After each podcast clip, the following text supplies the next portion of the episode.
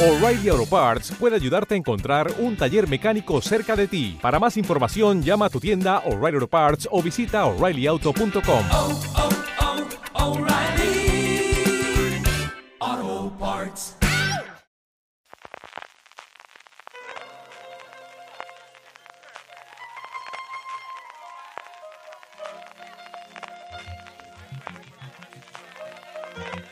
Estás escuchando Fuera de Series con CJ Navas.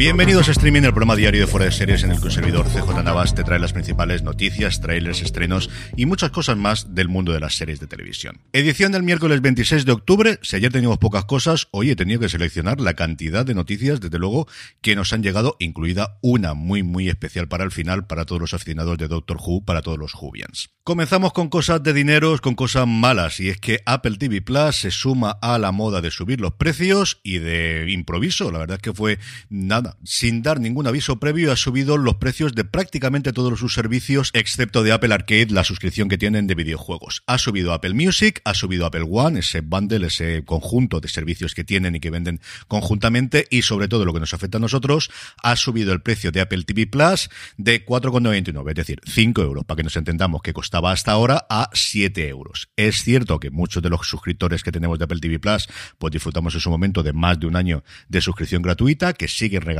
con algunos de esos dispositivos y no solamente los suyos hasta tres meses, pero ya no es tan barato como antes, sube a 7 euros, la razón es la de siempre, tenemos mucho más catálogo, las series cuestan mucho, las películas cuestan todavía muchísimo más, el caso es que 7 euros y además en España no tenemos la posibilidad que sí tienen los americanos de suscribirse por anticipado un año y poder haber aprovechado esa rebaja de precio. El aumento, como os digo, es de efecto inmediato, si os vais a suscribir ahora ya os costará 7 euros al mes, aquellos que ya estéis suscritos, el próximo mes automáticamente se os 2 euritos el precio que pagáis por Apple TV Plus. Seguimos con AMC Plus, que la próxima semana nos traerá una serie italiana ambientada en los suburbios de Roma, una serie criminal, como no, llamada Christian. Una producción de seis episodios que narra la historia de un matón con un poder que, usado de la manera correcta, le puede sacar de su vida criminal.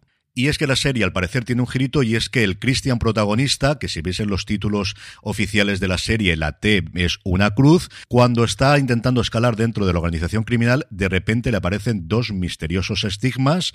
¿Y qué queréis que os diga? Al menos me ha llamado la atención la serie. De Italia volvemos a nuestro país y vamos con uno de los grandes éxitos de Netflix a nivel mundial como es Élite. Y es que el Gigante Rojo ha confirmado la séptima temporada que empezará a rodarse las próximas semanas y en la que se incorpora por un lado Mirela Balik, Fernando Líndez, Gleb Abrosimov, Iván Méndez, Alejandro Albarracil y Maribel Verdú, que me hace mucha gracia que la nota de prensa digan o aparezca que es la protagonista, una de las protagonistas de Now and Then, con las cosas que ha hecho Maribel Verdú en su carrera. Además de ellos, vuelve a la serie Nadia Al-Saidi y sobre todo Omar Ayuso después de su ausencia en la sexta temporada. La serie estará dirigida en esta nueva entrega por Lino Escalera, Mena Fiter, Roger Gual y Ana Vázquez y me sigue pareciendo muy curioso que la nota de prensa, lo hacen ya desde hace tres temporadas, diga que la serie está creada por Carlos Montero y Jaime Vaca porque que yo sepa, Darío Madrona algo tuvo que ver con la creación de las series. Vamos, que cuando lo tuvimos en el FDS Live ya hace un tiempo con la segunda temporada, estaban los dos allí como creadores de las series. No sé exactamente qué ha pasado ahí, pero alguna vez me tendré que enterar porque tiene que tener bastante miga la cosa. Por su parte, la ABC americana ha decidido dar la temporada completa, lo que antiguamente llamábamos Back Nine, como comentábamos este fin de semana en Fuera de Series con Jorge y con Don Carlos, a The Rookie Feds, este spin-off de la serie de Nathan Fillion, que sigue sin tener casa en España. Aquí lo normal es que la trajese TNT, que ya tiene la serie madre, de hecho vuelve la semana que viene, el 2 de noviembre vuelve The Rookie. Aquí, como os digo, seguimos sin saber quién nos va a traer The Rookie Feds, pero bueno, pues al menos 22 episodios que tendremos de la serie cuando nos lleguen. Y terminamos con dos cosas rápidas de HBO Max. Por un lado, La Casa del Dragón y sus números. Nota de prensa anunciando que ha sido la serie más vista en HBO en España, superando la octava temporada de Juego de Tronos. También ha sido el mejor lanzamiento de una serie en HBO Max, no en HBO, en HBO Max, tanto en Estados Unidos como en América Latina, como en Europa. Y los únicos números fiables que tenemos, que son los americanos, porque son los que miden Nielsen, hablan de un promedio de 29 millones de espectadores por cada uno de sus episodios de esta primera temporada que yo ya he terminado de ver y me ha gustado bastante y a ver qué ocurre con la segunda temporada, porque al final, pues algo parecido al Señor de los Anillos. Realmente lo que hemos tenido es más una temporada cero que una temporada uno, ¿o no?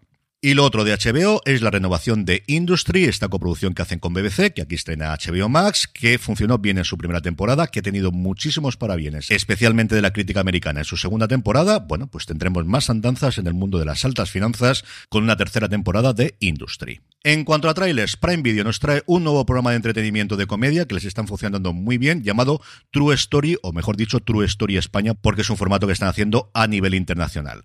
Presentado por Ana Morgade y Arturo Valls, va a tener famosos como Paula Echeverría, Antonio Orozco, Martita de Graná, Julio Iglesias Jr., Pepe Reina o Lola Índigo, que relatarán una sorprendente vivencia con todos los detalles, resaltando las partes más divertidas, y que tiene como girito el que habrá una recreación cinematográfica por actores tremendamente conocidos en nuestro país. El estreno el 11 de noviembre. Y más que trailers, A3 Player Premium ha decidido lanzar cinco teasers de apenas 15 segundos de La Ruta, la nueva serie que tiene sobre la ruta del bacalao, que se presentó en los medios recientemente en el Festival de San Sebastián y a la gente le gustó muchísimo. Como os digo, apenas 15 segunditos tenéis los cinco teasers en el canal de YouTube de A3 Player Premium.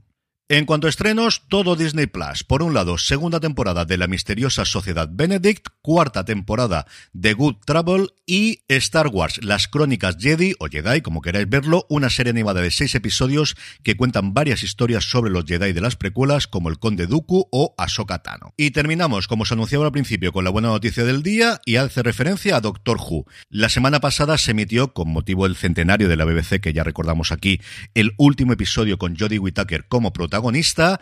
Hay varias noticias alrededor de Tenant que no sabía si decir o no, porque no sé hasta qué punto es spoiler, porque ya sabéis el maltrato sistemático que tiene en los últimos, iba a decir años, pero creo que son lustros la serie en nuestro país. El caso es que hay tres especiales con David Tennant que se estrenarán en noviembre en el Reino Unido y hoy ha saltado la noticia que han llegado a un acuerdo la BBC con Disney Plus para llevar la serie en streaming a nivel internacional fuera del Reino Unido e Irlanda, eso sí, a partir de la próxima temporada. ¿Cuándo nos llegará a España y sobre todo qué ocurrirá con las temporadas anteriores? Pues esas son las dos grandes dudas que nos quedan, pero de momento quedémonos con la alegría de que por fin parece que vamos a tener el estreno, esperemos lo más pegado posible, al estreno en Reino Unido de Doctor Who que ya tocaba en nuestro país. Y con esto, y recordando que tenéis en Universo Tolkien, buscándolo en vuestro reproductor de podcast simplemente así, Universo Tolkien, el análisis de lo que ha dado de sí la primera temporada de Los Anillos del Poder con Jorge Navas, Alex Barredo y un servidor, nos despedimos hasta mañana, que paséis muy buen día y recordad, tened muchísimo cuidado y fuera.